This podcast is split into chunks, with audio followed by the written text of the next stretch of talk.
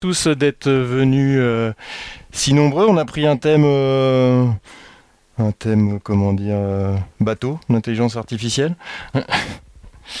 l'intelligence artificielle et le motion design. Alors vous allez voir qu'on va aller plus loin que le motion design et puis qu'on a des profils très euh, différents autour de nous, euh, donc des gens euh, très intelligents et des chercheurs et des, des gens des VFX, des journalistes, des, et puis le spécialiste du motion design, Scan Tricky.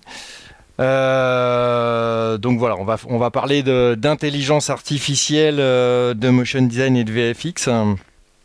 Bon, on va aller rapidement dans le vif du sujet. donc pour que vous ayez un petit peu une compréhension de, qui sont vos speakers euh, devant vous. Vous allez vous présenter très rapidement, en quelques mots, et puis après, euh, on va partir dans le, dans le vif sur celui qui veut bien prendre le rôle de, pour définir l'intelligence artificielle. Bonjour. Donc euh, moi je suis David, je, travaille dans les effets spéciaux. Non, faut prononcer ton nom parce que... Ah non, non, non, non, non. c'est bon, il est marqué là-bas. David Ratajczak. Euh, je travaille dans les, effets spéciaux pour le cinéma depuis 2014-2015 euh, et juste avant le Covid, après quelques années compliquées, j'ai décidé de créer mon propre studio centré autour des, vraiment des environnements numériques. Voilà, principalement. Concis, efficace, très bien. Bonjour, je m'appelle Thomas Gerbeau, je suis le physicien de la bande. Donc moi je viens de, la physique, de la fusion euh, nucléaire. Et en 2014-2015, euh, j'ai tout arrêté pour me lancer euh, comme data scientist dans ma structure à moi. Bonjour, Damien Van Moi, je suis journaliste au départ. Depuis une vingtaine d'années maintenant, j'accompagne des médias dans leur transition numérique, dans leurs innovations. J'essaie de faire le, le, lien entre les aspects éditoriaux, euh, la production de contenu, et puis les aspects plus euh, techniques, plus technologiques, plus euh, voilà comment comment on essaie d'en faire faire en sorte que les fils se touchent et puis que ça donne du sens. Super. Bonjour à tous. Je m'appelle Scantricky. Mon quotidien se résume entre la prod et l'apprentissage parce que j'aime beaucoup apprendre plein de choses au quotidien. j'ai davantage une expérience dans le broadcast, mais depuis trois ans j'ai la chance d'avoir des prestations euh, pour des VFX dans le cinéma, euh, essentiellement des interfaces 2D et 3D dans les films Marvel. Euh, c'est un plaisir de bosser dedans. Et puis l'IA m'interpelle beaucoup, me questionne beaucoup au niveau éthique. Et c'est pour ça que j'ai voulu aussi parler de cela. Super, effectivement, on va, on va parler de tout ça, parler d'éthique. Quand on parle d'IA, on ne peut pas ne pas parler d'éthique. on va parler de formation.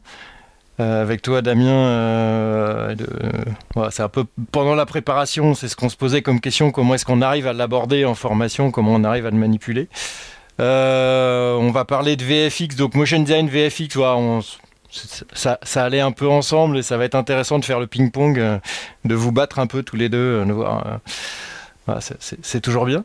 Et puis, et puis on va commencer avec Thomas, le, le, sachant de, de l'histoire qui va nous faire un petit peu un petit topo sur ce que c'est que l'intelligence artificielle parce que euh, on n'est peut-être pas encore assez intelligent pour savoir nous-mêmes ce que c'est.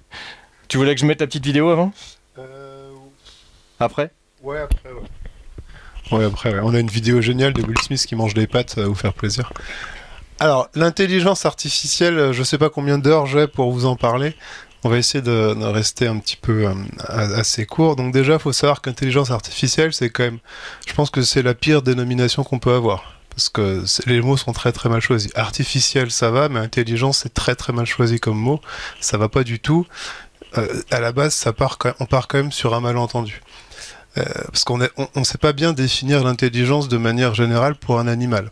On sait pas faire ça. Euh, on n'a pas une définition intelligence égale truc. On a toujours des périphrases du genre c'est une capacité à s'adapter, c'est euh, on est intelligent si on arrive à montrer qu'on a des comportements que des humains qualifieraient d'intelligence, sans bien qu'il y ait une espèce de périphrase qui marche pas. Donc on n'a pas vraiment de définition de l'intelligence. On sait dire quand quelqu'un est con, mais on sait pas dire quand quelqu'un est intelligent.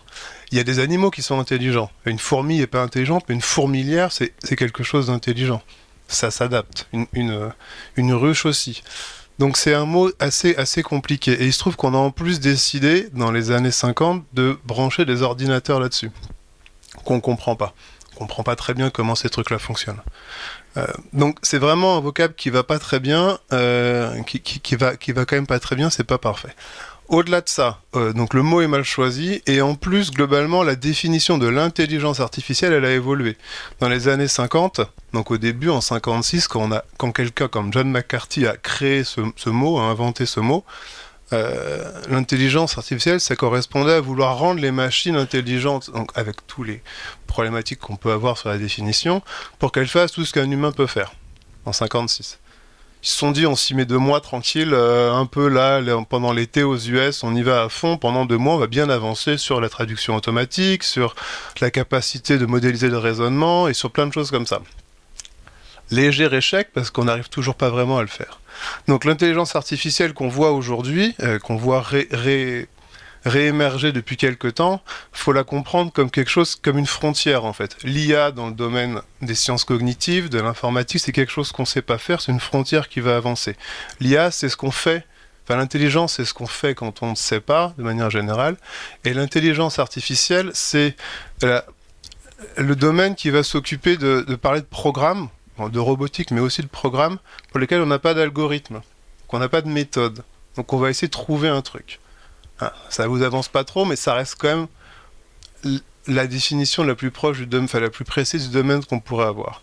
Donc aujourd'hui, là, ou plutôt depuis 2014-2015, on entend beaucoup parler d'intelligence artificielle, mais c'est pas, ça va pas. Ça va pas. En fait, on parle beaucoup de réseaux de neurones et de réseaux de neurones profonds. On parle d'apprentissage profond. On parle de deep learning. Et donc actuellement, on entend essentiellement parler de ça. C'est une méthode assez spécifique d'apprentissage automatique, basée sur des maths vraiment, vraiment, vraiment tordues, donc super intéressantes, mais vraiment tordues. Et euh, il se trouve que ces algorithmes, ces programmes ont des perfs absolument euh, démentiels. Bon, euh, ChatGPT, je vais pas vous l'expliquer, mais c'est quand même bluffant. C'est basé sur des réseaux de neurones, sur du deep learning. Donc aujourd'hui, on parle beaucoup de ça parle beaucoup de d'IA et derrière c'est du deep learning, c'est une méthode un petit peu un petit peu compliquée, mais c'est juste une petite méthode et une euh, une façon, enfin c'est juste un, un, un, une petite brique dans tout le domaine euh, beaucoup plus vaste de, l'IA. Donc ça, m'énerve un peu quand on parle d'IA. De manière générale. Moi je suis data scientist, c'est qu'en fait je suis un scientifique des données. Pour nous, euh, qu'on crée ce genre de système, ça reste des mathématiques, de l'informatique et souvent des données massives. Voilà. Maths, info, beaucoup de données. Et là, nous, on est content. Top. Tu voulais qu'on te montre la petite vidéo derrière? Alors, donc pour vous montrer à quel... Ah ouais, si, bah non, j'ai pas fini. Euh, ouais, si, intelligence... Oui, parce que j'ai un, un, un, un, message à passer. Euh, euh, l'intelligence artificielle, c'est l'intelligence de machine actuellement. Donc c'est réseau de neurones, c'est programmes, c'est l'intelligence de machine, d'ordinateur. Et il euh, n'y a pas d'intelligence comme nous, on la conçoit euh, rapidement en tant qu'humain. Il n'y a pas du tout. Il n'y a pas de conceptualisation, il n'y a pas de compréhension, il n'y a, pas ces choses-là. Il y a essentiellement, pour aller vite, une sorte de cadavre exquis. C'est-à-dire que les machines, elles vont prendre une grosse base de données, elles vont la couper en petits morceaux, et elles vont apprendre à réassembler ces petits morceaux pour produire un résultat qui fait sens pour nous en tant qu'humains. ChatGPT, c'est un LLM, c'est un grand modèle de langage. Il va, il a appris à réassembler des bouts de mots, donc des, ouais, on va dire des, tokens, des bouts de mots, pour sortir un truc qui, qui, fait, qui a l'air de faire sens pour nous. Mais il comprend rien derrière. Et alors, je vais arriver à la vide. Dans le motion design, on peut s'amuser à créer des vidéos avec des, des, des outils d'IA génératifs, donc en globalement des algorithmes compliqués de traitement de données, et on peut lui demander génère-nous une vidéo simple de Will Smith qui mange des pâtes. Voilà ce que ça ressort. On sent bien que la machine, elle a rien compris. Pas comme ça. Enfin, en tout cas, et c'est un super vrai. C'est la mise à jour, hein, c'est la dernière version. Ça date, hein. ouais, novembre, ou j'ai trouvé sur Twitter. Ça date de novembre. C'est quand même ultra dérangeant. bon, allez, en boucle. Ouais, donc vo vo voilà comment une machine voit, enfin c'est une, une, machine, un programme, il, il, imagine ça comme ça. Donc on, on voit bien quelque part, il y a, ça marche, la qualité est géniale, mais ça marche pas. Donc il comprend pas ce que ça veut dire derrière. Donc voilà, voilà le message c'est ça. Comprend, les machines comprennent pas vraiment ce qui se passe. Et d'ailleurs c'est pour ça que c'est intéressant de, de bosser sur le domaine, c'est parce qu'on veut leur faire comprendre ça, conceptualiser. À propos de pas comprendre ce qui se passe. Je voulais justement que tu mettes euh, une vidéo qui est dans le dossier. C'est une vidéo de compositing. Voilà, celle-ci. Puis on va voir le post qui commente euh, cette vidéo. Ça m'interpelle beaucoup parce que souvent on voit des choses euh, où il y a une toute petite partie d'IA qui est utilisée et on en fait tout un ramdan en disant voilà, ça c'est l'avenir, ça c'est l'IA. Et euh, celui qui a commenté ça prétend que l'ensemble de la vidéo est de l'IA. Mais pas du tout, c'est du compositing tout à fait basique avec After Effects et des calques mis en parallaxe. Et ça s'arrête là.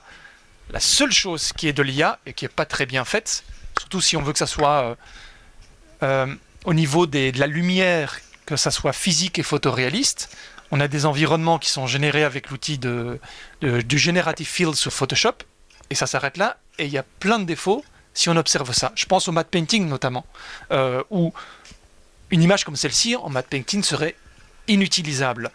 Elle peut être utilisée pour des petits effets visuels, mais la majorité des effets que vous voyez ici ne sont pas générés par une IA, c'est juste du compositing sur After Effects, très simple, et du, du détourage de plusieurs éléments. Ça s'arrête là. La seule IA qu'il y a, c'est le décor. Et, euh, je pense qu'il ne faut pas confondre en- entre ce qu'il y a actuellement dans la post-production, qui est déjà très avancé, au niveau euh, de la créativité humaine, et l'IA qui peut intervenir sur certaines choses. Et nos métiers sont extrêmement complexes, variés, les demandes sont très précises et très exigeantes. Et moi, je me pose encore la question en quoi l'IA va m'aider à faire ça? Quand on demande par exemple 30 retours qui doivent être ultra personnalisés. Et si j'utilise l'IA, je n'ai même pas la main sur ça, je ne peux pas faire ce que je veux. Euh, je vous donne un exemple. Pour l'instant, euh, je fais une pub pour, un, pour une marque de soda qui est fort connue et que tout le monde boit. Euh, le client m'est venu en disant Tiens, est-ce que tu peux faire un effet de parallaxe sur cette illustration? Je leur ai dit Je suis désolé, mais déjà, c'est moche à crever. Et, et en plus, pour détourer tout cela, ça ne va pas faire l'effet escompté. Euh, J'aurais bien voulu vous montrer euh, le site, mais j'ai pas envie de, de spammer leur campagne parce qu'ils ont fait une illustration sur leur site qui est absolument affreuse euh, et c'est pas du tout satisfaisant. Et eux-mêmes se rendent compte que lorsqu'ils ont généré leurs illustrations, c'était pas satisfaisante. Et ils voulaient que leur logo soit de même dans l'illustration. Mais comme l'IA ne comprend pas ce qu'on veut et qu'elle hallucine et qu'il faut étirer 200 images pour obtenir ce qu'on veut, on perd plus de temps actuellement que de faire nous-mêmes du compositing pour arriver à un but très précis. Et avec l'expérience, on comprend ce que veut le client et on arrive à plus ou moins arriver à ce qu'il veut assez vite, au fur et à mesure euh, de l'expérience. Oh, je rebondis là-dessus parce que c'est. Il faudra pas être que sur né- que négatif, hein, sinon. euh, Non, mais Non, non, mais je quand- modère. en tout Quand on voit que dans des images comme celle-là, on, on- on nous vend l'IA un peu à toutes les sauces, euh, alors qu'en fait, il n'y a qu'une part congrue. Euh, historiquement, toutes les, tous les réseaux neuronaux ont d'abord été entraînés par des, par des petites mains. hein. Euh, c'est des, des êtres humains euh, comme vous et moi, mais qui se retrouvaient payés euh, au clic à, à entraîner, à reconnaître. c'est un chien, c'est pas un chien, c'est un chat, c'est des yeux, c'est un visage. C'est, c'est la tâcheronisation du web. Euh, dans sa splendeur euh, la plus la plus affreuse d'ailleurs parce que c'est payer des microcents et puis euh, puis même ceux-là aujourd'hui auront plus de boulot. C'est peut-être les premiers qui vont perdre leur boulot d'ailleurs. Mais c'est eux qui ont eux qui ont entraîné les IA c'est eux qui ont entraîné le, le- les, les machines qui ont entraîné les, réseaux neuronaux. Et c'est une des choses on parlait de, formation c'est une des choses que les étudiants avec lesquels je travaille ou, même aujourd'hui les journalistes qui se disent ah qu'est-ce que je vais bien pouvoir faire avec tout ça? C'est génial ça écrit ça écrit des articles à ma place. Bah franchement, tu vas le faire deux secondes et puis, euh, et puis tu vas te rendre compte que si la machine peut le faire sans toi, bah, ta valeur ajoutée, elle est proche du zéro absolu. Donc qu'est-ce que tu apportes en plus? Et c'est là où ça devient intéressant, c'est où le fait de travailler, le fait de, mettre ces skills-là euh, en capacité de pouvoir... Alors on parle des prompts, on parle de ce genre de choses, mais c'est des, nouvelles façons d'interroger en fait. C'est comment, comment on interroge les machines, comment on s'en fait des alliés, avec toutes les questions éthiques que ça, que ça, que ça apporte, parce que comment on les entraîne, avec quel matériel est-ce qu'on les entraîne, est-ce que c'est du matériel, euh, voilà. Je pense que les droits d'auteur sont fucked up pour un bon moment là-dessus, on aura l'occasion d'en reparler. Oui. Mais c'est des, voilà, il y a ces enjeux-là. Enfin, aujourd'hui, le côté, le côté un peu bullshit de l'IA qu'on met à toutes les sauces, on, on est, on est en plein dedans. Ouvrez LinkedIn, faites deux recherches sur l'IA. Euh, il faut en sortir un peu, quoi. Mais se nourrir, c'est la, seul, la seule manière aujourd'hui d'essayer de comprendre comment ça va. C'est s'ouvrir, ouvrir le capot, regarder comment ça fonctionne, mettre les mains dedans, tester des trucs et se rendre compte que les spaghettis, bah, on arrive au mieux à des spaghettis. Ceux qui arrivent aujourd'hui à sortir des films complets ou des articles complets ou des, euh, des, des, vraies campagnes marketing complètes, euh, achetez ces 12 proms qui vous feront gagner 10 milliards de secondes sur votre journée. Alors du coup, on va passer peut-être euh, avec Scan, justement, c'est bien de planter un petit peu le décor.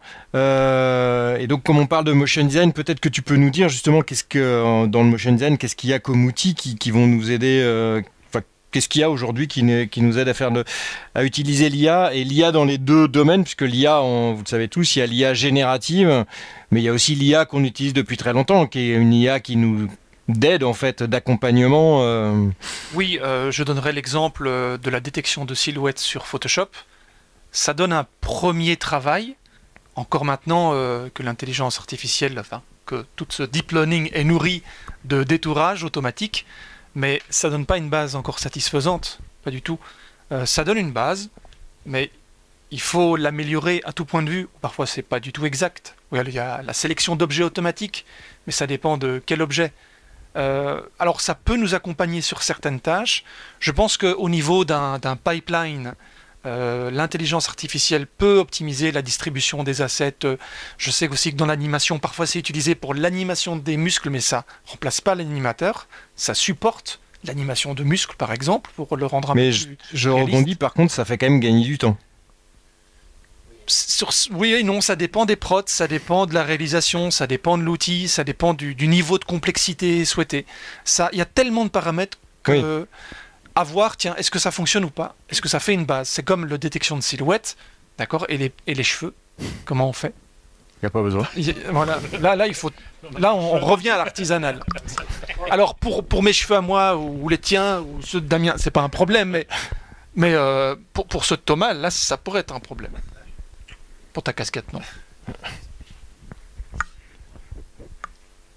Ok, donc du coup, concrètement, par rapport aux bah, outils qu'il y a dédiés au motion design, est-ce que tu peux citer des outils dédiés au motion design Il y a, Runaway, il y a Stable Diffusion, il y a Midjourney. Euh, Runaway a sorti sa version Gen 2.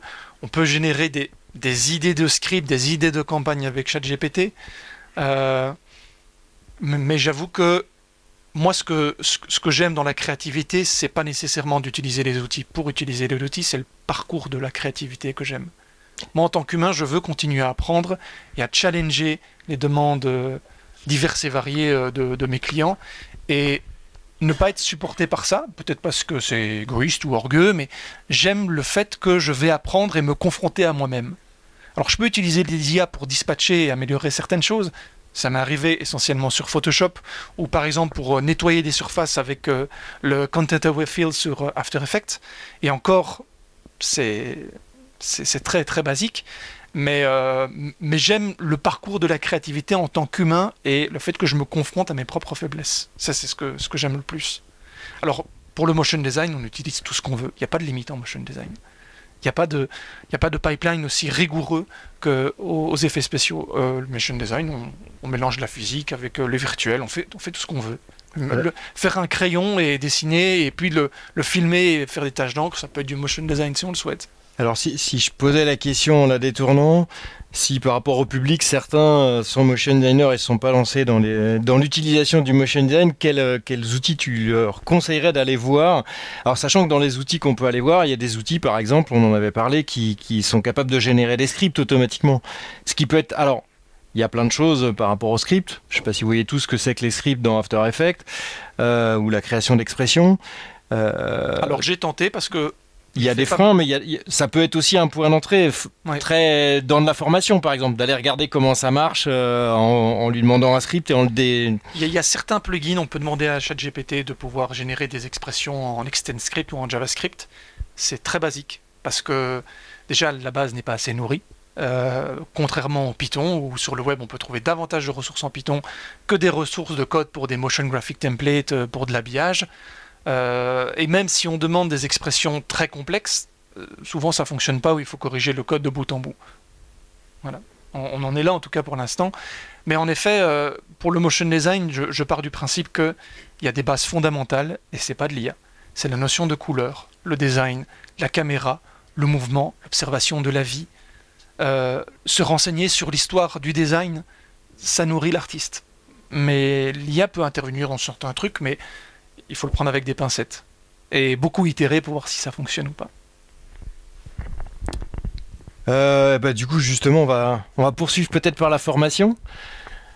Euh, toi, oui, oui, il y a, hum, la formation, c'est super large hein, parce que c'est, il y a la formation initiale et puis, et puis, presque dire surtout la formation continue. Euh, en fait, c'est surtout comment est-ce qu'on va aborder l'IA. Alors, comment toi tu abordes l'IA avec tes étudiants, puisque tu le fais. Mhm. Donc, comment est-ce que tu, euh, voilà, quelle est la première approche qu'on va faire hein, pour aborder l'IA Est-ce que, est-ce que, comme Scan, tu dis en fait ça sert à rien, et en fait il faut faire autrement euh, Non, mais j'ai toujours, enfin, de nouveau, moi je suis pas, je suis pas un technicien et je viens pas du, monde du graphisme, parce que du contraire, et c'est pour ça que je prends beaucoup de plaisir à, bosser avec Scan. On, se complète assez bien là-dessus parce que sur les aspects euh, plus éditoriaux et de sens, quel, quel est le sens qu'on va donner à tout ça, sachant que potentiellement tout ce qu'on va produire va aller nourrir des IA aussi.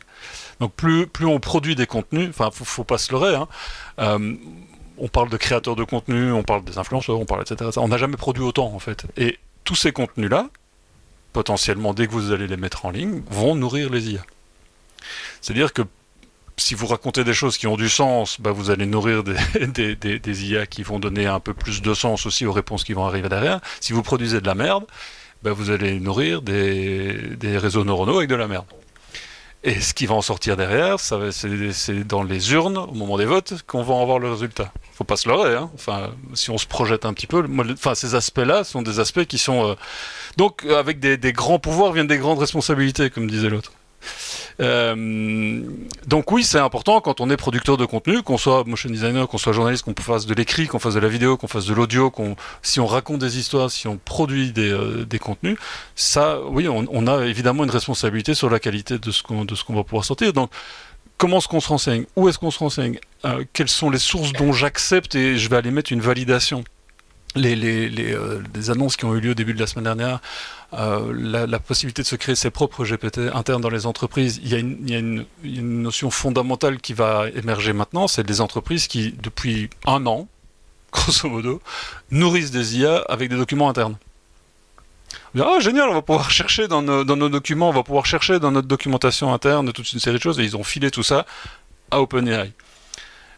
OpenAI d'ailleurs qui euh, son existence, sa sortie l'an dernier est un accident de l'histoire, c'est un accident industriel OpenAI en fait. Euh, historiquement parlant, ils se fritaient tellement entre eux, ils savaient pas quoi en faire. Musk était pas d'accord, Sam Altman était d'accord, donc ils se sont arrangés pour le sortir quand même quoi. C'est une fuite en avant OpenAI, hein, la sortie d'OpenAI. Enfin, c'est pas, c'était pas, c'était pas prémédité. Hein. Enfin, par certains oui, mais pas par l'entreprise en tant que telle. Bref, là où on a une vraie responsabilité, nous, en tant que producteurs de contenu, c'est comment, comment et de qui on accepte, à un donné, que les sources se retrouvent euh, dans, un, moteur, dans, un réseau neuronaux pour nous aider à faire notre métier autrement, et comment est-ce que nous, on, la nourrit, avec quel type de contenu? Et donc, quand je fais travailler mes étudiants là-dessus, entre autres, hein, parce que c'est valable avec, les journalistes ou avec les médias, quand, quand on produit des contenus à base IA, bah, c'est de se mettre des limites, en fait, c'est de se mettre une charte et tous les médias sont en train de, sortir les uns après les autres des chartes où ils font preuve de transparence sur voilà les limites qu'on va mettre à l'usage.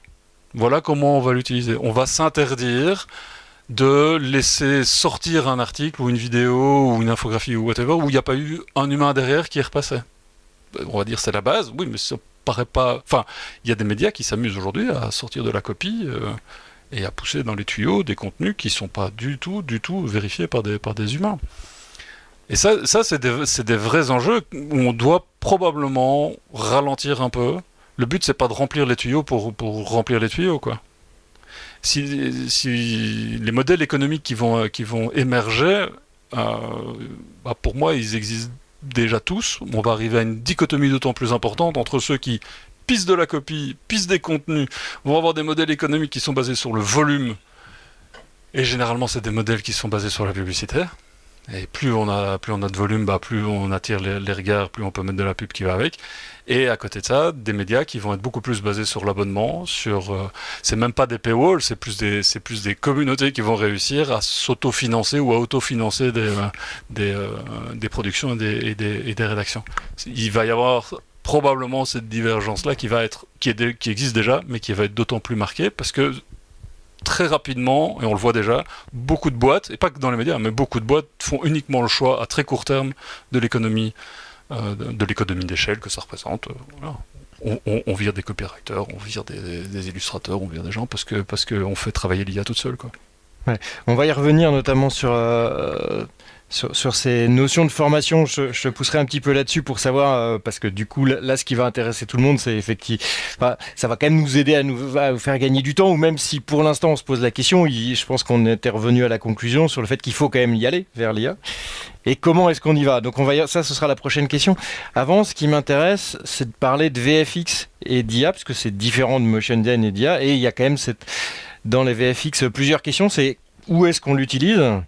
Est-ce qu'on l'utilise euh, et, quelle est la question des droits qu'il y a derrière Enfin, ça fait beaucoup de questions en même temps. Il n'y a pas de réponse à cette question déjà.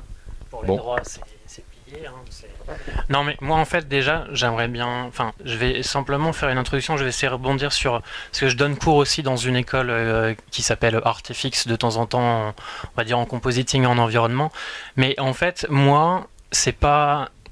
Je vais essayer d'expliciter de, mon utilisation que j'ai pu avoir très ponctuelle, très très ponctuelle en prod euh, de, de tools, d'outils, peu importe les, logiciels pour, euh, pour, le, pour le workflow productionnel. Euh, mais en introduction, en fait, moi, mon, mon lien avec l'IA, c'est pas, c'est pas. En fait, on parle beaucoup d'IA en tant que mouvance et effet de mode euh, sur, euh, sur les réseaux sociaux. On est inondé de trucs sur Instagram, peu importe, des fils, des, outils dans tous les sens qui vont plaire aux, très très jeunes, ce qui fait qu'à 32 ans, euh, on est déjà considéré comme un boomer. Hein, malheureusement, mais en gros, le, j'ai un exemple très très précis, c'est que en plus de de ce que je fais dans la, post-production ciné. Euh, typiquement cet été, j'ai euh, euh, passé mon brevet de pilote de drone professionnel pour pouvoir rajouter un petit peu de un peu de, contenu dans on va dire dans mon éventail de, de, skills on va dire et, et sur les derniers jours de la semaine j'étais en sur la partie théorique j'étais en, en, binôme avec avec un gars qui, qui était qui était euh, très très euh, très très fier de lui-même euh, en, règle générale. Et, et si vous voulez, c'est que on a on a on a eu un petit peu, on a eu des échanges de regards avec ma formatrice quand on l'entendait parler, parce qu'en fait, et ça, rejoint, en fait, à chaque fois, je repense à cet exemple-là parce que c'est exactement ce que je pense de, ce qui est en train de se passer en ce moment. C'est qu'en fait, il y a deux parties différentes qui, qui appréhendent l'IA de manière complètement euh, opposée. Et donc ce gars-là, euh, donc faut savoir que sur les derniers drones, il y a tout un tas d'outils qui permettent de faire un rectangle de sélection, de marcher, de courir et de laisser le drone nous suivre. Mais euh, donc pendant deux jours, toutes les cinq minutes, euh, alors qu'on est quand même là, qu'on a payé pour faire, ça, pour faire cette formation et apprendre à, cadrer, à panoter, à, les, roulis, les tongages, tout ça. Et toutes les cinq minutes, son, point de vue, c'était bah oui, mais là, si je fais un rectangle de sélection et que je laisse et que je marche, le drone me suit. Ouais. Bah du coup, à quoi ça sert la formation alors? Et en fait, c'est exactement, euh, c'est exactement ce que Scan disait aussi, c'est que moi, je suis quelqu'un de passionné, euh, je suis quelqu'un, enfin, je suis une personne qui a besoin de vraiment de, de, de faire du troubleshooting, d'essayer de comprendre comment les choses fonctionnent, comment effectivement potentiellement optimiser mon, workflow de travail, mais il y a quelque chose qui m'intéresse dans la démarche personnelle de construction, de développement des, des, connaissances et des compétences, etc., etc. Et à côté de ça, il y a des gars qui vont euh, bah, purement et simplement se dire, bah, easy, je vais taper une phrase, je vais générer une image et puis je vais me faire de l'argent avec et terminer. Et donc déjà, en fait, moi, c'est ce... Il y a, il y a déjà cette dichotomie qui, qui, me qui, me perturbe depuis quelques années. Euh, maintenant, pour parler de, choses très concrètes par rapport aux, logiques de production. Donc moi, typiquement, depuis, j'ai créé mon studio euh, juste avant le Covid parce que j'ai eu, eu le nez fin, j'ai eu le nez creux. Euh, et, et, je touche du bois, mais euh, depuis ce temps-là, ça s'est très très bien passé. En, en l'occurrence, je travaille principalement sur... Bon, je ne peux pas la citer officiellement, mais comme je suis crédité euh, sur le film, je vais simplement me contenter de dire que c'est un film inspiré d'un jeu vidéo Konami où il y a beaucoup de créatures complètement euh, barrées. Et en au-delà de la post-production, j'ai aussi pas mal de euh, pas mal de concepts à faire avant le tournage. Donc conceptualiser les créatures, les décors, euh, qui sont des décors et des créatures qu'on a peu l'habitude de voir au cinéma, euh, qui sont un peu plus métaphoriques, euh, un peu plus voilà élaborés, stylisés. donc en fait la tentation à l'époque de me dire tiens je vais essayer euh, mid-journée par exemple pour essayer de voir euh, comment il peut me représenter une créature qui symbolise euh, un viol incestueux en l'occurrence puisque c'était quelque chose de très très péchu. Et effectivement bon déjà la première problématique c'est qu'on on peut pas générer ce qu'on veut en termes de, mots clés donc je me suis dit bon bah mon, gars de toute façon tu vas devoir t'y mettre tout seul. Et, et effectivement pour la, la, partie concept moi je me suis dit que de toute manière à part faire deux trois images pour effectivement tester les versions, les choses comme ça, pour voir ce que ça pouvait m'apporter, euh, je voyais pas grand intérêt à ça en termes de euh, de concept et de, de, direction artistique, on va dire. Parce que c'est aussi euh, une partie de mon métier. En revanche, à partir du moment où, où le film est entré en, en production, il y a les logiques productionnelles et il y a l'argent. C'est moi qui il y a l'argent qu'on, doit gérer. On doit faire attention au budget, on doit faire attention aux deadlines. Et euh, bah, typiquement, juste après le tournage, euh, moi j'ai aidé le, monteur et le réalisateur directement euh, à faire ce qu'on appelle de la post-visualisation. Donc c'est vraiment imaginer, maqueter les plans finaux avec des effets spéciaux cheap mais relativement élaborés pour que les producteurs puissent voir autre chose que des fonds verts basiquement.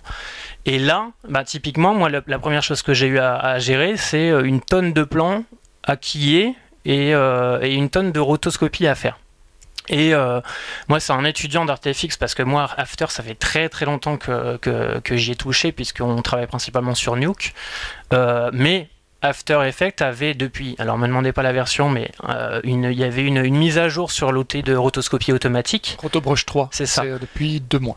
Ah bon, bah donc je suis, tombé pile dedans. Et en gros euh, effectivement euh, bah moi ça m'a permis de ça m'a permis puisque j'avais pas euh, plus d'argent puisque je devais aller vite puisque j'étais tout seul j'ai fait toute la post visualisation de ce film tout seul et ben forcément il fallait que j'essaie d'être le plus productif possible.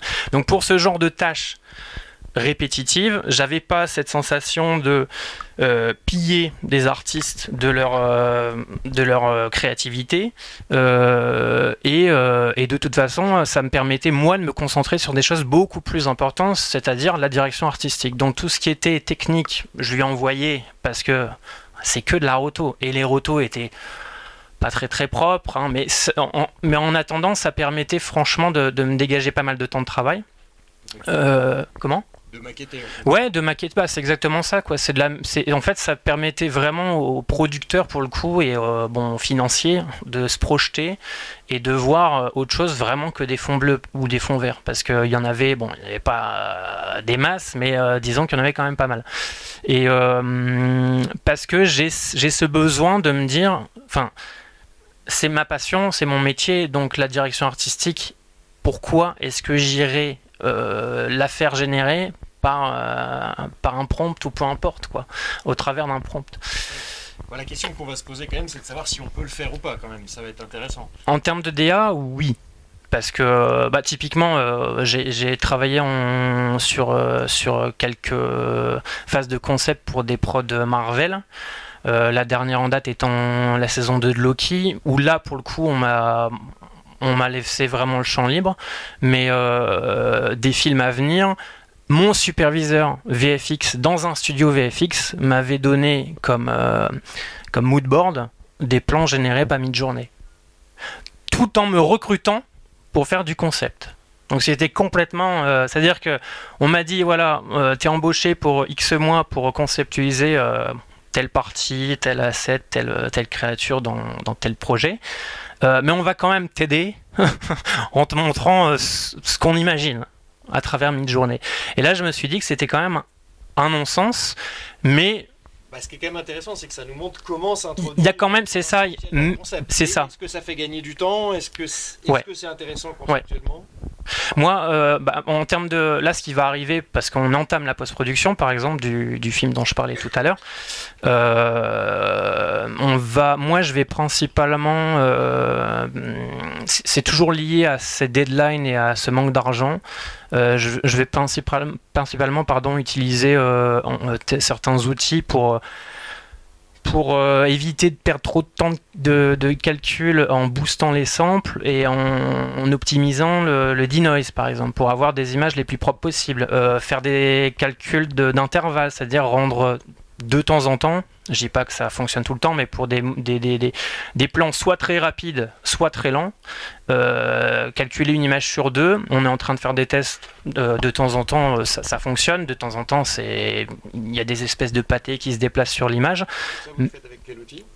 Euh, bah en fait c'est via des c'est plutôt via des scripts qu'on vient injecter euh, dans, en l'occurrence il y a des les logiciels qu'on utilise c'est principalement Maya Blender euh, qui intègre déjà ce genre de, de, mécanisme en fait à leur, à leur euh, nœud principal de, de travail. C'est un peu, c'est-à-dire qu'il y a plein de petites mains aussi qui oui. cette partie intermédiaire qui vont plus les faire. C'est aussi peut-être une des ouais, ouais, ouais, des, des, des, gens qui, qui s'amusaient à scripter, à faire des tools. En tant, en tant que freelance, on a toujours, euh, on, on, va tout le temps euh, être confronté à, un petit outil qui nous manquerait potentiellement dans un logiciel. Et, en fait, en faisant quelques, quelques, recherches, je pense par exemple à Nuke. Nuke, il y a, un, site qui s'appelle Nukepedia, c'est un logiciel de compositing, et qui permet de venir télécharger des petits notes, des petits scripts à droite à gauche, fournis et créés par la communauté. Donc en plus d'être créés par la communauté, maintenant, il y a quand même des gens qui ont vraiment un, bagage euh, intellectuel et technique en termes de, de qui vont venir créer des choses pour pouvoir euh, aller euh, aider les artistes à, à, solutionner des typiquement un truc très très bête et très facile à faire c'est euh, de l'import d'assets. Typiquement moi j'ai des, des, grues entières américaines à recréer euh, ben, ça, typiquement, euh, maintenant, on peut, on, peut faire de la modélisation procédurale, on peut faire, donc ça existait déjà, mais disons que ça a été renforcé par l'IA parce que maintenant, on vient, on vient interjecter des choses euh, un peu plus intéressantes. Quoi. Mais je m'en sers vraiment pour l'aspect technique, répétitif, euh, parce qu'encore une fois, j'ai peut-être trop d'admiration, trop de respect pour les gens euh, dont on s'est servi pour, pour, euh, pour créer certains outils. C'est le cas sur tous les studios et on passera du coup la parole, mais ça veut dire que généralement pour les studios, pour l'instant, vous faites pas d'IA générative parce que vous voulez pas piller le matériel des autres. Alors, les studios dans lesquels je travaille sont en général de de gros studios, de très gros studios, donc je pense qu'il y a aussi euh, quelque chose qui qui fonctionnerait pas en termes d'éthique et de politique interne. C'est ces choses-là en général ça passerait très mal euh, parce que c'est se tirer une balle dans le pied typiquement. Euh, maintenant. Forcément que des réalisateurs, forcément que des producteurs vont à un moment donné se, se, dire on n'a plus besoin des gens. Maintenant, je pense qu'on aura beaucoup d'autres problèmes bien plus importants dans la société si on en arrive à ce stade-là. quoi je veux juste rajouter un mot sur, enfin, profiter du fait que tu as, prononcé le mot outil pour dire que d'un point de vue technique, donc côté traitement de données, euh, euh, les IA, donc les outils mathématiques et traitement de données qu'on a actuellement, sont uniquement spécialisés. C'est-à-dire qu'ils vont faire un truc et ils vont le faire bien. Ça, c'est ce qu'on voit souvent en informatique, c'est qu'on a, a un programme qui fait une, qui fait une fonction et qui l'a fait, qui, qui, l'a fait très bien. Donc dans tout ce je pense que vous voyez, enfin, ce dont vous savez comme outil, vous avez des, outils qui font un truc. Euh, qui vont faire un détourage, qui vont faire une génération d'images, qui vont vous aider à faire du paneling. Enfin, moi, je connais pas les mots, mais ça va faire un truc à chaque fois. Et euh, c'est assez général en info. le but derrière, c'est de faire gagner du temps. Alors, ça va peut-être être pas ouf en qualité, c'est pas forcément génial, mais au moins, ça fait quelque chose. Ça, ça fait bien, ça fait 80% du taf. C'est ce qu'on voit depuis le début, euh, depuis la création des ordis. Enfin, c'est le but du jeu. Donc, aller contre ça, c'est un peu con quand même. Tu peux pas aller contre la machine. Ça avance, ça marche bien. Bon, autant s'en servir, autant apprendre à s'en servir. Et puis, il y a des cas, les 15-20% où ça suffira pas. Il faut être créatif, il faut imaginer où on n'a pas la méthode, où finalement, c'est pas super. Dans ce cas-là, il faut un humain dans la boucle et, Donc là, et il faut le garder. C'est qu'on a quand même des outils qui vont venir faire gagner du temps. Il y a quand même une question, une des questions qu'on se posera à la fin sur les métiers. euh, on y reviendra. Maintenant, je vais revenir sur la partie formation. Euh, si on prend, je suis motion designer, j'ai loupé quelques années là, euh, je me suis endormi un peu. Je dois venir et, je dois me mettre au motion, au, à l'IA. Comment est-ce que tu nous conseillerais, enfin comment vous d'ailleurs, hein, vous êtes plusieurs à répondre, mais comment est-ce que c'est quoi le conseil pour aller vers ces outils-là? Lequel on ouvre en premier? Comment on l'interroge? Qu'est-ce qu'on en fait? Je veux Mais pour, pour les, mais pour- ouais, bien sûr, bien sûr. Mais pour les motion designers, je laisserai euh, Scan répondre. D'une manière générale, moi, pour des producteurs de contenu, on va dire ça comme ça, moi, je m'adresse plus à des gens qui, qui, euh, euh, qui ont. faut bien se dire qu'aujourd'hui, dans les écoles de communication, de marketing, euh, de journalisme, euh, cette question, elle est, elle, est, elle est vraiment prégnante, quoi. Outre le fait que ça, ça change quand même beaucoup de choses dans l'apprentissage. Il y avait déjà YouTube pour plein de trucs, qui, il y a un paquet de profs qui savent déjà plus trop à quoi ils servent. Alors avec l'IA, c'est encore pire, quoi. Euh, Parce que le savoir est là. Mais comment on l'interroge, ce savoir? Et donc, par quoi est-ce qu'on peut commencer? Moi, j'ai envie de dire, qu'est-ce qui vous parle le plus, quoi? Et c'est ce que j'essaie de dire à mes étudiants. Comment, comment, par quoi est-ce que vous, vous avez, quelles histoires est-ce que vous avez envie de raconter? À qui vous parlez? C'est un peu de, enfin, ça, ça a l'air un peu tarte à la crème, hein, mais pourquoi vous parlez en fait? Qu'est-ce qui fait que votre voix, qu'est-ce qui fait que les histoires que vous allez raconter ont- vont intéresser quelqu'un, quoi? Et, vous pouvez avoir le meilleur talent du monde si vous travaillez pas, si vous itérez pas. C'est là aussi où il y a, il y a ce petit côté. euh, Peut-être que l'avancée et l'accélération technologique qu'on a pu connaître euh, ces dernières années, euh, l'exponentialité de ça fait en sorte qu'on n'en voit que les bénéfices à très court terme. Ça a été pareil avec euh, nos téléphones. euh, euh, L'iPhone, c'est 2007. Hein. C'est pas loin. On, est dans, on est dans un salon ici où le matos qu'il y a en bas, il est, il est juste incroyable, mais on filme aussi avec ça et on fait des lives avec ça et on fait des prods qui ont vachement de qualité. Il y a des gens qui gagnent leur vie en faisant ça.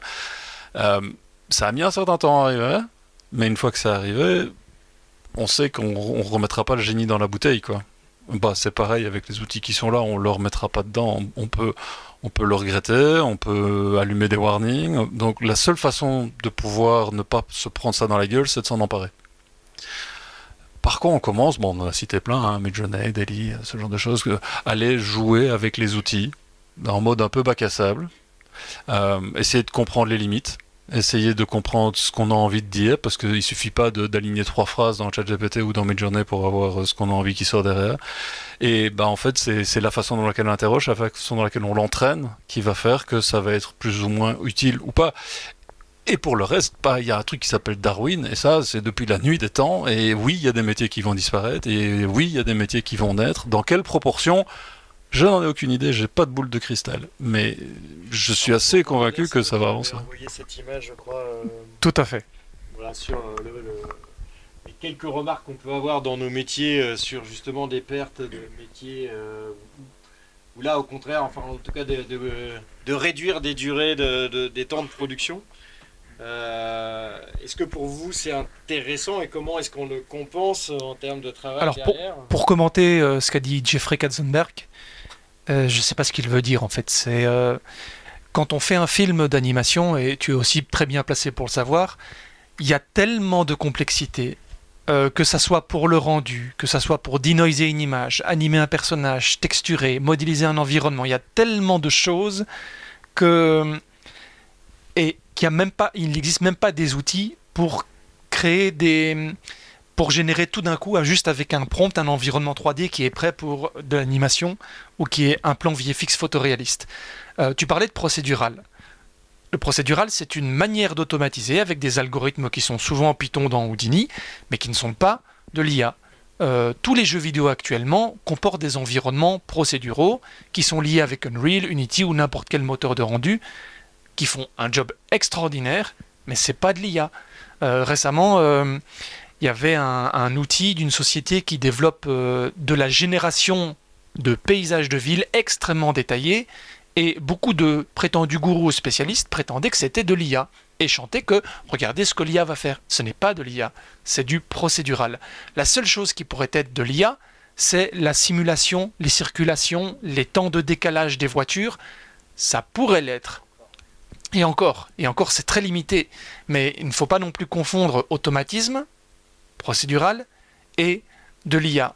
En tout cas, pour gérer un, film d'animation euh, avec des technologies qui pourraient remplacer des moteurs de rendu comme Pixar, euh, Renderman, Arnold, Viré, etc., on en est encore très loin. Il y a des IA dans Renderman, Arnold et Viré pour denoiser une image, pour upscaler, comme tu disais, pour augmenter la résolution de l'image, qui font gagner euh, en fait en, temps de rendu, qui sont très pratiques.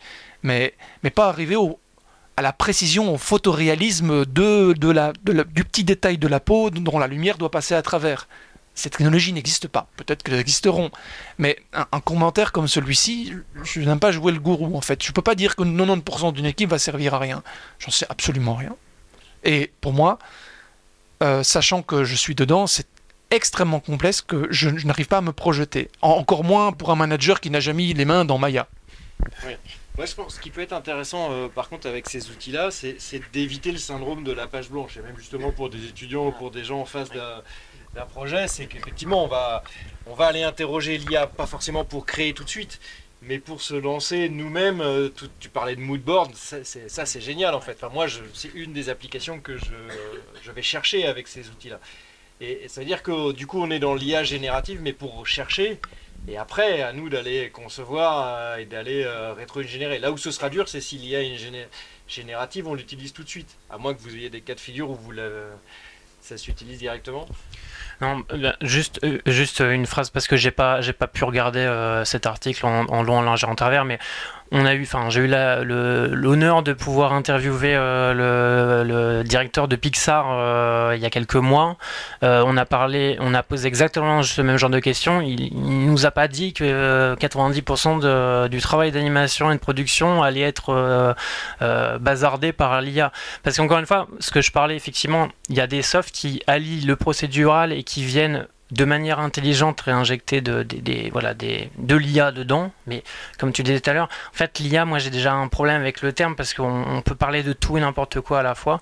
Donc c'est pour ça que je voulais vraiment cibler là-dessus. Maintenant, euh, typiquement, euh, il m'est arrivé, parce que par exemple, euh, toujours sur ce même film, parce que ça aura fait trois ans de ma vie au total, mais euh, j'ai quand même fait une année, ouais, plus d'année, plus d'une année et demie de, de, conceptualisation sur ce film, et au bout d'un moment, on a beau être créatif, on a beau avoir des retours positifs de la production, du réalisateur de qui j'étais très proche, on a juste envie de déconnecter son cerveau 5 minutes euh, et d'essayer de, de, souffler, de prendre un peu de recul sur ce qu'on fait. Et donc, de temps en temps, il m'arrivait quand je bloquais sur un truc, pas une créature parce que beaucoup trop compliqué, mais de me dire tiens, je vais balancer deux trois trucs là ce soir, deux trois prompts, je vais revoir demain matin ce que ça a donné pour voir si ça me permet de débloquer un petit peu de, temps de, de réflexion dans mon cerveau.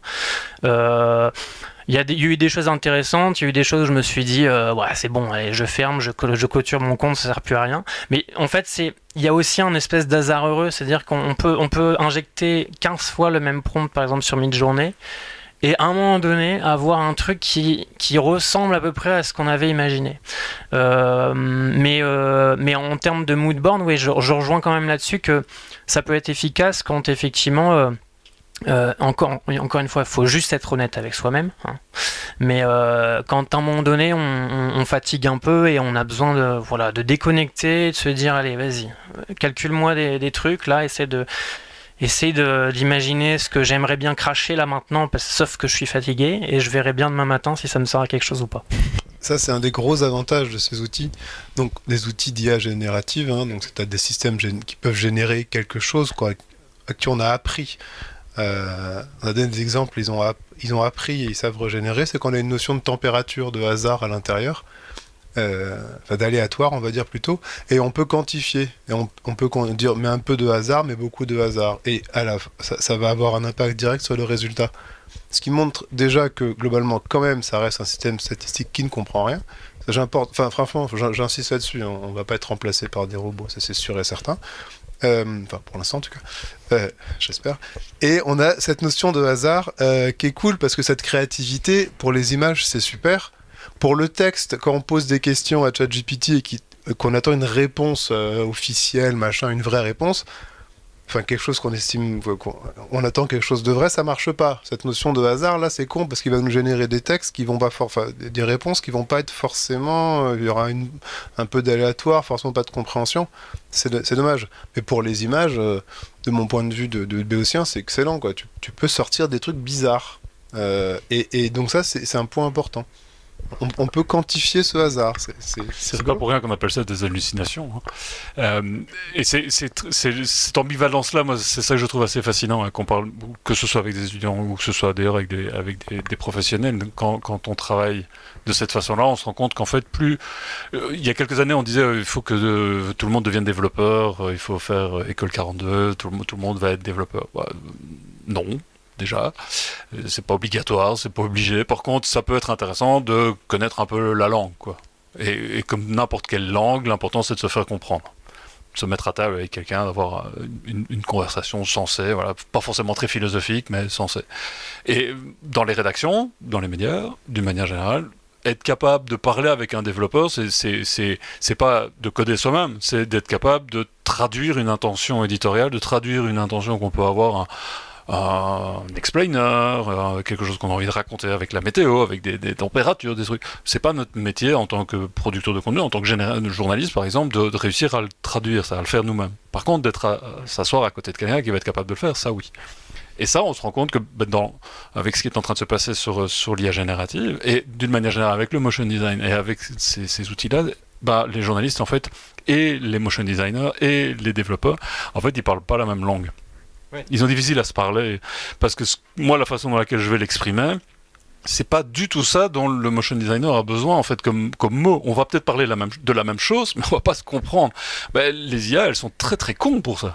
Parce que si on n'utilise pas les bons mots et les bons prompts qui vont avec, on n'aura pas du tout, on s'approchera pas du tout de la réalité. Donc, c'est la marge de progression, elle est fantastique, et c'est en ça que moi je suis assez Enfin, je préfère voir le verre à moitié plein qu'à moitié vide. Je n'ignore pas le fait qu'il y a des, dangers potentiels, notamment pour nos démocraties, notamment par rapport à tous ceux qui gagnent leur vie aujourd'hui euh, grâce à la production intellectuelle. Il n'y a rien de pire dans une IA aujourd'hui, c'est de dire euh, un prompt à la manière d'eux, quoi. On pille littéralement euh, en, deux les gens là-dessus. On parlait de l'éthique par rapport à l'IA. Est-ce que vous pouvez dire quelle est votre crainte justement au niveau de l'éthique? Pourquoi est-ce que vous dites d'ailleurs qu'il y, a un problème éthique? Je titille un peu. C'est pas vraiment une crainte, c'est juste un constat. C'est que, enfin, tout, tout, tout, je parle vraiment de. Je vais, je vais pas parler du grand grand public, je vais parler vraiment de l'utilisation de, des professionnels, par exemple de mid-journée. Euh, moi, en fait, moi, ce qui m'a plu là-dedans, quand même, c'est que j'ai pu euh, faire un énorme tri dans mon, dans mon LinkedIn, euh, parce qu'il y avait beaucoup de consultants IA qui émergeaient chaque jour, et, j'ai quand même pu retirer pas mal de personnes.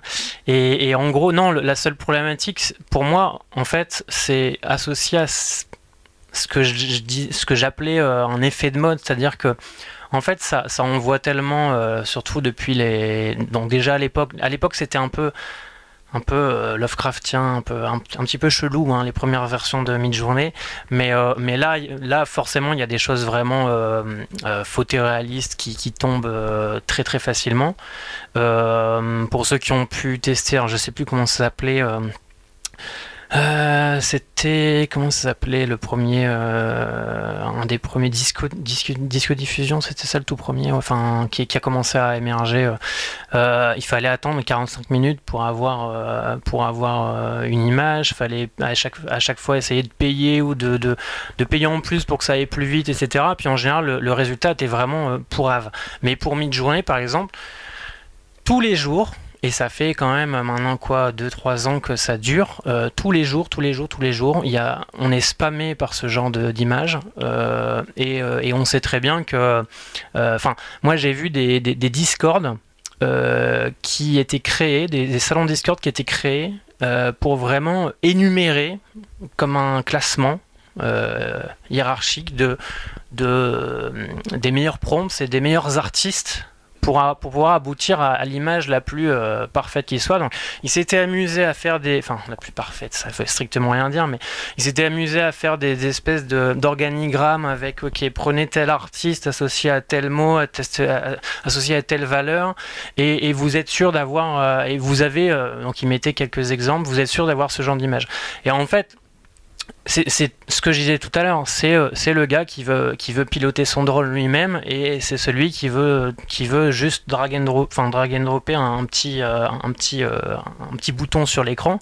Et, se dire qu'il y a des gens qui ont trouvé le temps dans leur vie de mettre en place ce genre de Discord pour pouvoir, pour pouvoir venir essayer de grappiller tout le contenu artistique de, des, grands de cette industrie.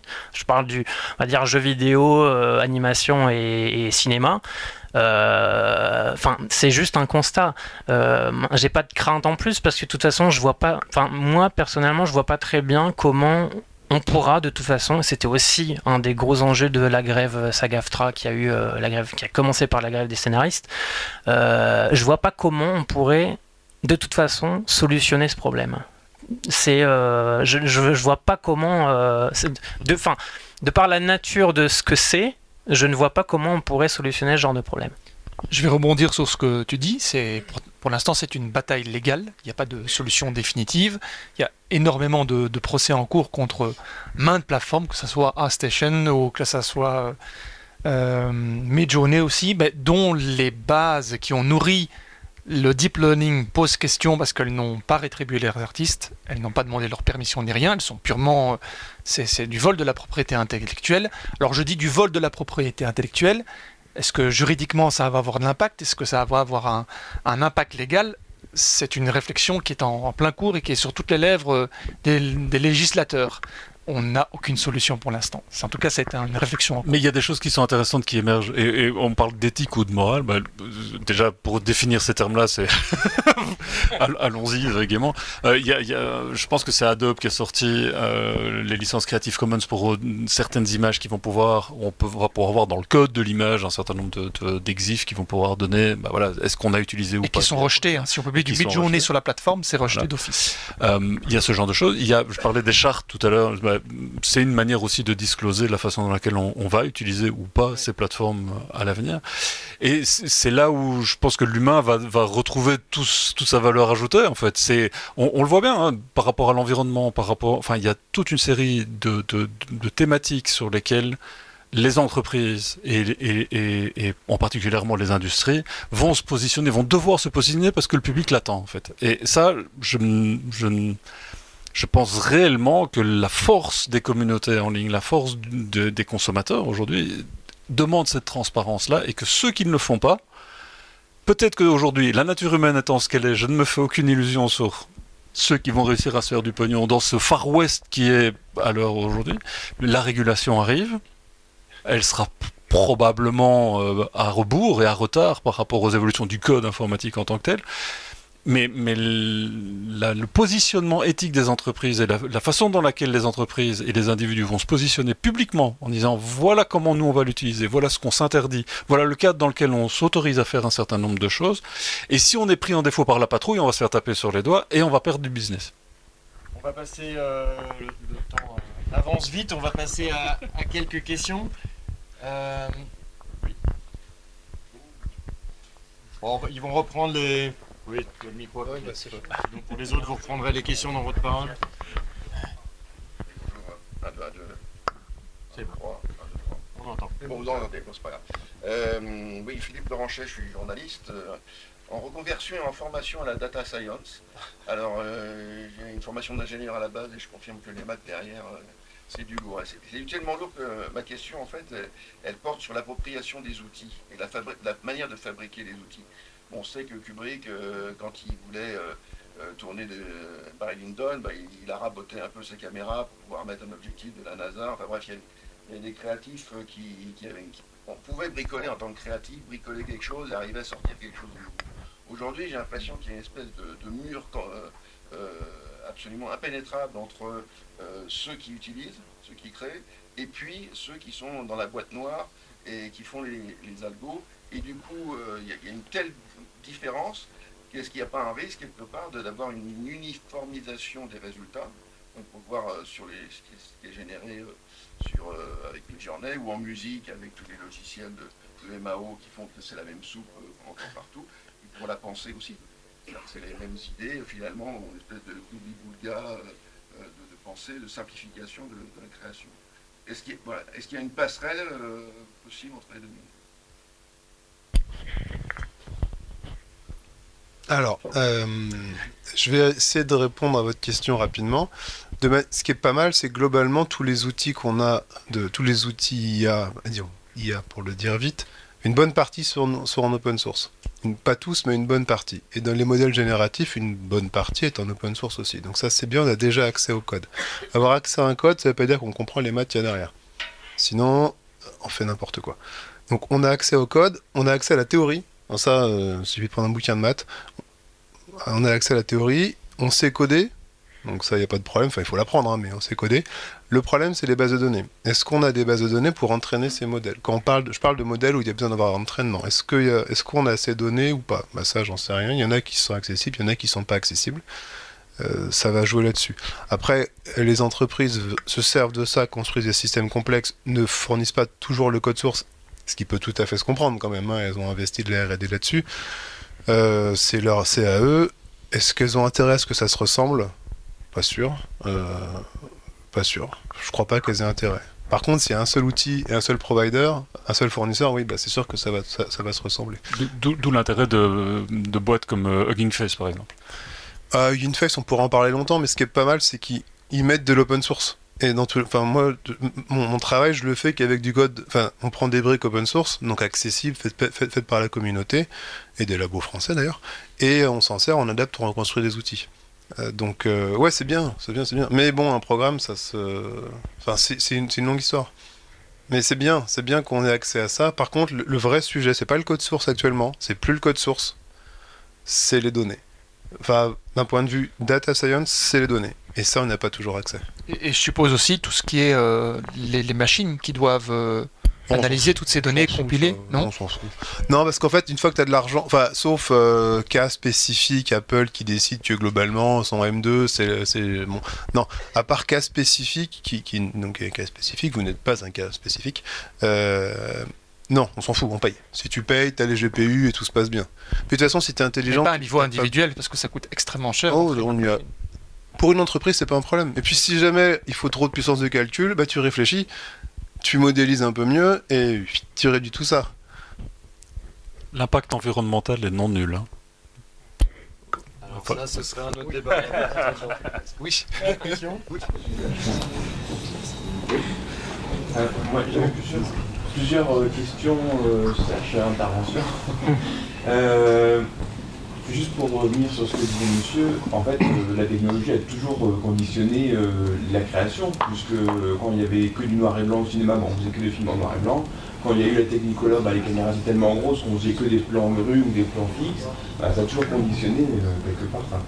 C'est juste pour mettre un peu de perspective. Et puis, comme continuer là-dessus, aujourd'hui, on critique l'IA parce que ça s'inspire de création d'autres personnes, mais quand Miyazaki dit qu'il s'est inspiré du château euh, dans le ciel, du, roi et l'oiseau, pardon, euh, de Perrault. Euh, voilà, tout le monde s'inspire aussi pour créer ses propres trucs de ce qui a été fait avant.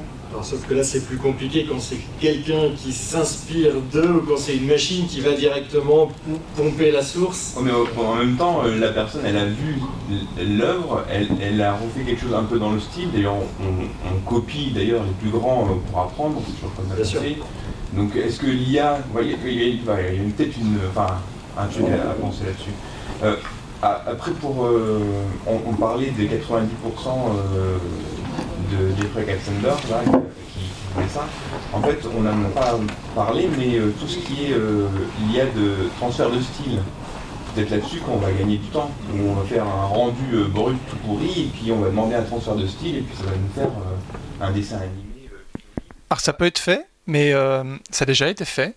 Par exemple, on fait un block-out avec une animation. Imagine, euh, tu places des cubes, tu en fais un mouvement de caméra. Le, le rush qui est rendu de ce block-out, on le met dans une IA générative. Le problème, dans un cadre de production, c'est qu'il y a énormément d'erreurs et d'artefacts. Pour l'instant. Pour l'instant, pour l'instant, hein. c'est que pour l'instant. Après, euh, aussi dans le de temps, euh, tout ce qui est euh, peut-être euh, des effets un peu physiques hyper difficiles à coder, comme les caustiques par exemple, où c'est quand vous mettez par exemple un verre avec de la lumière et tous les effets de réflexion du verre qu'il y a partout. C'est très très très très long à, à faire en rendu, mais il y a des IA qui comme ça font une image avec les superbes caustiques comme si c'était. Euh, voilà, alors, il y a ça, les caustiques, ou le subsurface sca- scattering aussi pour euh, tout ce qui est la lumière qui passe à travers la peau, les gens de trucs comme ça. On a mis extrêmement du temps à les calculer et à savoir le faire en rendu 3D euh, avec des vrais calculs pour modéliser la physique. Mais au final, maintenant, l'IA, elle, elle le fait comme ça. Il y a dans les en tant qu'outil d'aide, en fait, là, on parle de ça, on parle d'outil d'aide. Je pense que ça va, c'est là que ça va nous faire. Que, Oui, vraiment dans le pipeline. Vraiment dans le pipeline. ouais. Et, et, euh, et qu'il y aura la question à se poser, c'est que le temps qu'on va gagner, est-ce que c'est du temps qu'on euh, qui seront plus sur, euh, c'est la question que je vous avais posée en fait, sur des petites mains qui sont là, euh, qui, au départ faisaient ces travaux-là et qui, pouvaient après passer des étapes. ça va être cette, enfin, c'est une des craintes moi que j'ai, enfin une des craintes. Non, mais en fait, la question, je pense, moi, je rejoins tout ça parce que a pas ton micro, t'en as un. Même, même si le SSS, euh, ces choses-là, c'est vrai que ça a mis beaucoup de temps à être calculé. Maintenant, ça va quand même beaucoup mieux. Moi, je pense que la seule question, c'est on, on bien bloqué sur le. Moi, personnellement, j'ai bloqué sur le 90%. Moi, j'y crois pas du tout. C'est impossible. C'est impossible et encore moins chez DreamWorks. Je pense que déjà ex-PDG d'une, de deux, je pense que c'est encore des, des, des espèces de voilà, il faut, il faut des phrases chocs, des choses comme ça. 90%, euh, non, ça n'arrivera pas, ce n'est pas possible. Dans ce cas-là, euh, dans ce cas-là, euh, je veux dire, euh, comme ça, même, voilà. si, même si on disait 50%, ce serait déjà énorme. oui, mais euh, euh, 90% sans qu'il y ait d'argumentaire derrière, parce que bon, visiblement. Mais après, effectivement, c'est ce dont je parlais moi, c'est les, les tâches. Enfin, typiquement, je- on parlait. Moi, je donnais, j'ai encore la semaine dernière donné cours à Artefix de, de à des, des L2, L3 en compositing, donc on doit leur enseigner la rotoscopie, le keying. Ils me disaient mais à quoi ça sert? Bah, je sais pas, t'as payé 10 000 euros ton année, donc faut bien que je te montre quelque chose. Et, et- le problème, c'est qu'en production, bah, ce que je leur enseigne, effectivement, ça sera un peu caduque, ça je le sais. Euh, mais euh, et, surtout sur les temps de rendu. Ça, effectivement, sur le temps de rendu, là, oui, drastiquement, je pense qu'il y a des choses qui vont être faites, quoi. Mais en termes de DA, en fait, il faut travailler dans le milieu pour savoir que ce chiffre est, est impossible parce que pour pour une, bé- une, une personne animée dans un décor, il y a, il y a 15 postes différents déjà. Donc euh, il y a 15 étapes différentes. Je suis totalement d'accord. Par contre, je pense que dans les pipelines, on va gagner du temps. On ne sait pas le quantifier maintenant, mais on ira plus vite. Alors, est-ce qu'on ira plus vite et qu'il y aura autant de, plus de production, ou est-ce que ça nous permettra de faire des productions qu'on faisait en bas de gamme en plus haut de gamme? Ça, c'est ce qu'il faut espérer. Est-ce que ça va faire disparaître des métiers? C'est l'autre question. Mais pour cela, il suffit de, de reprendre l'histoire de Pixar avec euh, les premiers tests qui ont été faits, et hein. Le- Et, et l'enjeu, et l'enjeu du temps de rendu est toujours un enjeu dans les studios d'animation parce que ça coûte très cher, il faut d'énormes data centers pour faire ça. Donc en effet, au niveau pipeline, au niveau aide et assistana, ça peut, ça peut améliorer certaines tâches. Euh, je, je citais euh, l'animation des muscles, ça donne un support pour a- affiner ça. Mais il faut une bonne base de départ. Et surtout quand on est freelance, je veux dire, les temps de calcul, c'est vraiment le. bon, on est tenu par des, budgets, des deadlines. Et forcément, euh, s'il y a bien un truc, euh, si on peut se garder la- l'artistique pour nous et, euh, envoyer tout le technique à un organisme différent d'une autre, moi je prends, il n'y a pas de souci à ce niveau-là. D'ailleurs, je pense que c'est peut-être un des conseils qu'on peut donner, c'est que la veille que vous avez à faire si vous êtes dans ces métiers-là, c'est sur ça, c'est sur tout ce qui est accompagnement à la prod, parce que s'il y a du temps à gagner, il faut que vous sachiez où gagner pour que vous soyez efficace dans ces domaines-là, à mon avis. Et on prend une dernière question peut-être, peut-être qu'après vous serez disponible pour répondre à ceux qui veulent venir, mais on va avoir dépassé notre temps officiel. Euh, une dernière question et puis après je vous laisse vous ra- rapprocher des speakers et les assaillir de, de toutes vos questions. Oui. Allez, euh, bon, allez, deux dernières questions alors. Rapidement. Non, moi c'est pour jouer avec une boule de cristal en fait. Euh, si on se rappelle bien, les, les gens les plus réfractaires à l'introduction de l'informatique dans les entreprises, c'était les comptables. J'en ai encore. On les connaît tous, ils sont gentils, mais ils sont encore là. Donc, euh, comment est-ce que. Mais on est d'accord, c'est une boule de cristal, donc là, il n'y a, y a personne, c'est pour dans 5-10 ans, ça va évoluer. On se rappelle les, les premiers rendus, l'Imagina, etc., où non, il n'y a pas d'âme, ça n'existe pas. Franchement, votre 3D, euh, vous la mettez de côté, parce que en tant que boomer, euh, on, on entend beaucoup. Et après, il y a Pixar, effectivement, qui est arrivé, où là, on dit, mais comment vous faites? Il y a Ratatouille qui est arrivé, mais vous avez mis un chef-op derrière les machines ou quoi?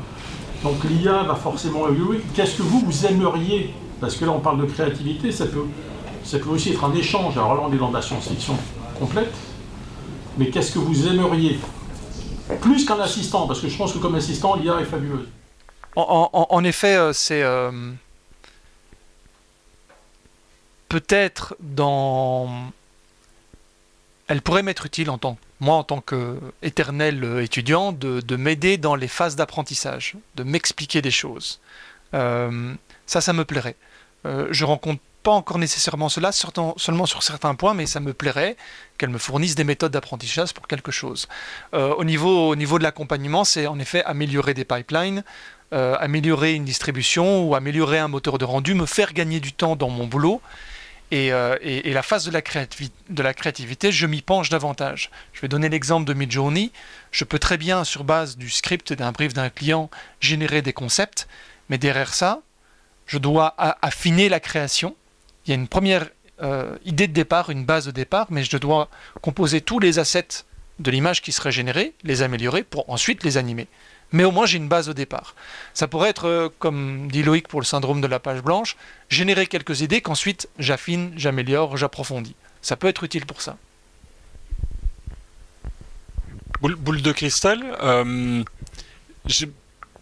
une des trajectoires possibles, je dis pas que c'est celle que je souhaite, mais je pense que c'est une parmi les plus probables, c'est que euh, on va de plus en plus avoir notre propre petit GPT personnel dans notre poche. Notre téléphone le fait déjà euh, mal, mais il le fait déjà. Et sans même le savoir, on va l'entraîner à travers les requêtes qu'on va faire, à travers voilà, euh, la symbiotique qu'on va, qu'on va avoir avec nos devices. Euh, on va arriver progressivement, je pense aussi, à de la génération très, très, très, hum, euh, très facile de se dire, bah, je voudrais que le personnage que je, vais incarner dans un jeu vidéo, euh, il va, bouger en fonction de mes humeurs, il va bouger en fonction de mes envies, euh, les skills et, les- skins que je vais avoir vont changer. Je vais pouvoir les imaginer, je vais pouvoir les interroger, je vais pouvoir changer de skin juste en parlant à mon téléphone et mon avatar aura changé quand je me remettrai dans Fortnite ou dans GTA 6 qui arrive. On va bien se marrer. Ça, il va y avoir un- une convergence en- en- de, ces, choses-là. Ça, c'est une des trajectoires possibles. La, trajectoire que, hélas, je, je pense sur laquelle on est, c'est que c'est exactement les mêmes industries que celles qui ont le game il y a 15 ans. C'est les mêmes aujourd'hui. Derrière euh, ChatGPT, c'est c'est Microsoft. euh, euh, on a Gork qui arrive chez, euh, Twitter. Euh, c'est Facebook, c'est LLM. Alors eux, ils les ont open sourcés, euh, c'est Lama, je pense, derrière. Euh, Enfin voilà, c'est des vrais choix de démocratie qui vont, qui vont se poser derrière. Euh, les républicains ont financé un spot complètement en IA qui détruit Biden. Euh, euh, si on le sait pas, on se fait avoir quand on regarde ce spot. Les élections, les prochaines élections en Belgique, on vote à tous les niveaux de pouvoir dans l'année qui arrive ici. Euh, à la limite, on est encore un peu tôt, mais en France, vous allez être servi 2027, je pense, la suivante. Ah, bah, vous allez être servi. hein. Euh, donc, qu'est-ce qu'on fait avec ça quoi? Com- Comment et, et là, bah, de nouveau, les, ceux qui vont être capables de s'emparer des outils vont pouvoir fact-checker à beaucoup plus grande échelle. On va pouvoir nourrir des machines avec des données, on va pouvoir les interroger. Moi, je rêverais, en tant que journaliste, si je prends ma boule de cristal, je rêverais de fact-checker le débat des présidentielles en live et de pouvoir dire à Macron, non, non, non, c'est pas 23, ou à d'autres, hein, euh, on est d'accord. hein. Ah non, c'est pas 27%, c'est 32, et c'est pas 43 milliards, c'est 25, parce que au moment où tu l'as dit, j'ai interrogé la machine que j'ai bien nourrie, et le chiffre il est ressorti, et je sais que le chiffre qui est derrière, il est bon. Voilà, ça, ce serait mon kiff de journaliste. tu vois. Je vais y aller. Moi, mon kiff, ce serait de gagner du temps. Après, tous les agents, ouais, ouais, gagner du temps. Dans mon, dans mon- pas prendre mon métier parce que j'aime le faire, mais me faire gagner du temps sur tous les trucs qui m'emmerdent. hein. Donc euh, ça, ça s'appelle un oracle, on y a peut-être. euh, Ouais, ce serait bien, ouais.